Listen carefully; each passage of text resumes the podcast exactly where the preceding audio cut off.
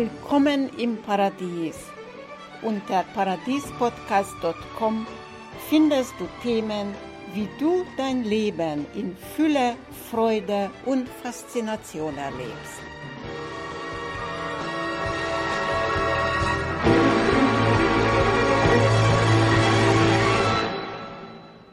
Heute, bevor ich in das Thema einsteige, nämlich was hat das Paradies mit deinem Glaubensüberzeugungen und Denken zu tun, möchte ich gerne einiges von mir erzählen. Ich habe als Kind bereits die Frage gestellt, was ist die Welt? Gibt es sie oder gibt es sie nicht? Und wenn gibt es mich, ob es mich gibt. Nun, warum diese Frage so in mir hochkam, war, dass ich als Kind öfter erlebt habe, dass ich im Garten saß oder im Garten spielte und plötzlich war alles weg. Was heißt alles weg? Es war plötzlich kein Haus da, kein Garten da, keine Spielkameraden mehr da. Es war alles weg. Es war in tiefer Stille da und nix. Dann war es aber plötzlich wieder da und dann war wieder weg. So habe ich mal damals meinen Vater gefragt, da war ich vielleicht drei Jahre alt, weiß ich nicht mehr. Er hat mich beruhigt und wir wissen, dass Kinder ihre Eltern als allwissend betrachten. Also für mich war mein Vater auch allwissend und wenn er sagt, es ist alles in Ordnung, die Welt darf auch mal weg sein, dann war es in Ordnung. Und wenn jemand wie mein Vater ähm, Wissenschaftler und Forscher war, dann aus seinem Mund, also ein Doktor, Doktor, Doktor, aus seinem Mund war so eine Aussage, es sei alles in Ordnung, auf alle Fälle mal ein Siegel auf, auf diese Frage. Nun, die Frage, was noch dahinter steckt, nämlich, wenn alles weg ist, ob dann mich gibt, diese Frage habe ich damals nicht getraut zu stellen, denn ich habe natürlich Angst gehabt, dass er vielleicht sagt, nee, dann gibt's dich auch nicht. Also mit dieser Frage ging ich mein Weg, mein Leben weiter, um irgendwann, und es dauerte fast 40 Jahre, bis ich dann überzeugt war, ob es mich gibt oder nicht. Es war natürlich auch die Frage, wohin verschwindet alles, wenn nichts mehr da ist. Und was ist dieses Nix? Denn eigentlich die Frage müsste anders lauten. Die Frage wäre richtig gestellt, woher kommt alles, wenn alles nichts ist? Ich habe später in der Schule, also nicht viel später, ich war vielleicht in der zweiten oder dritten Klasse, habe ich öfter erlebt, dass ich in der Schule aufgerufen wurde und da hat man mir eine Frage gestellt und ich konnte nicht auf Anhieb antworten, weil ich konnte nichts auswendig lernen.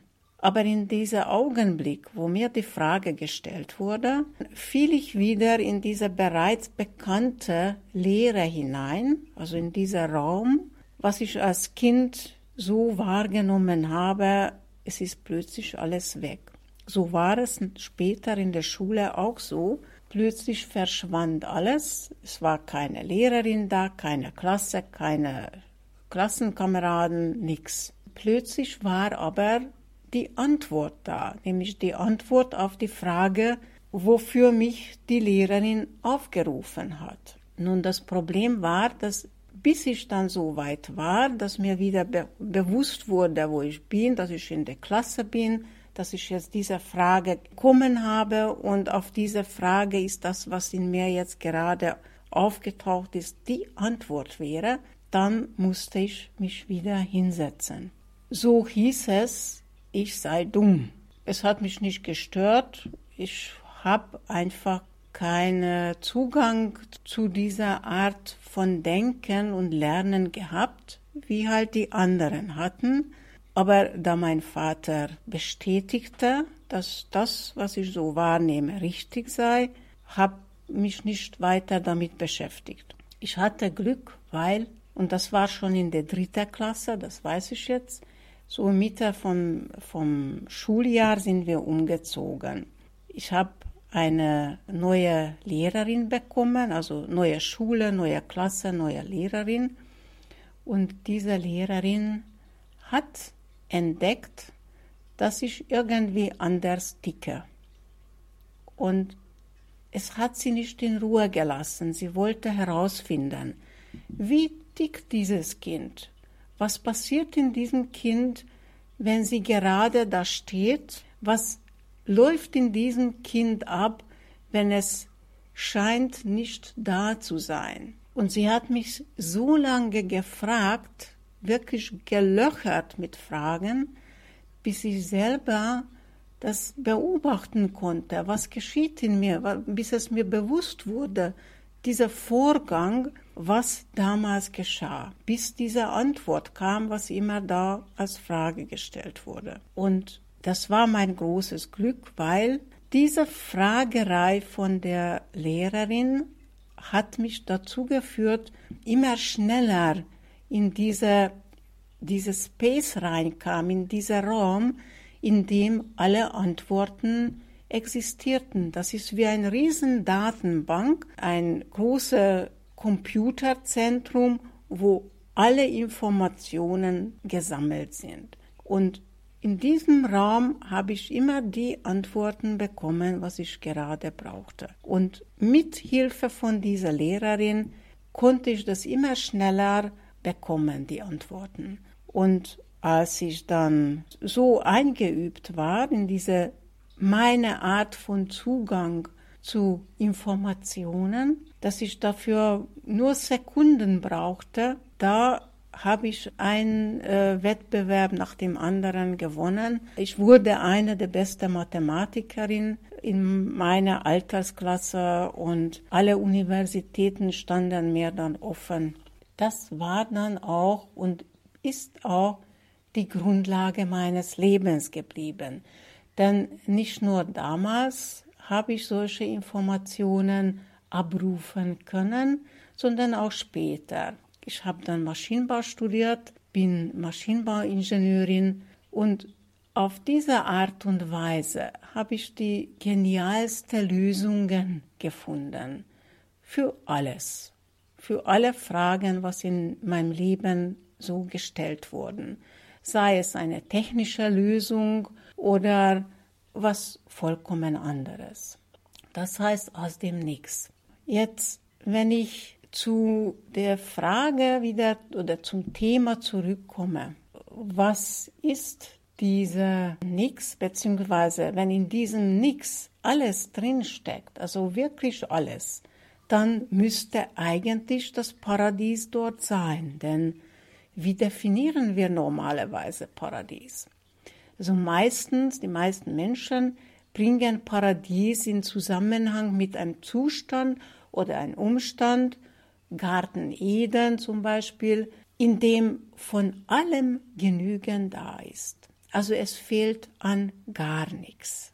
Ja, also wenn es nichts mehr fehlt, dann müsste das Paradies in diesem Nichts drin sein.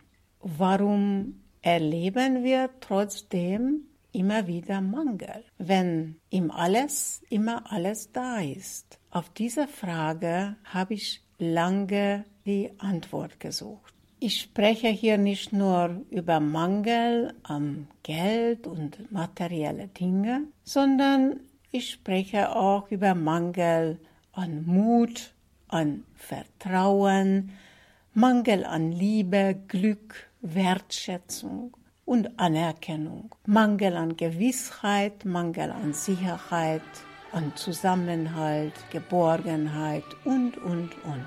Warum erleben wir immer wieder Mangel? Auf diese Frage werden wir im nächsten Teil näher eingehen und auch die wissenschaftlichen Hintergründe erforschen. Herzlichen Dank für das Zuhören.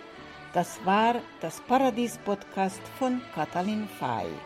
Ich verabschiede mich für heute und wünsche dir, ich wünsche euch eine paradiesische Zeit in Fülle, Freude und Faszination. Bis zum nächsten Mal.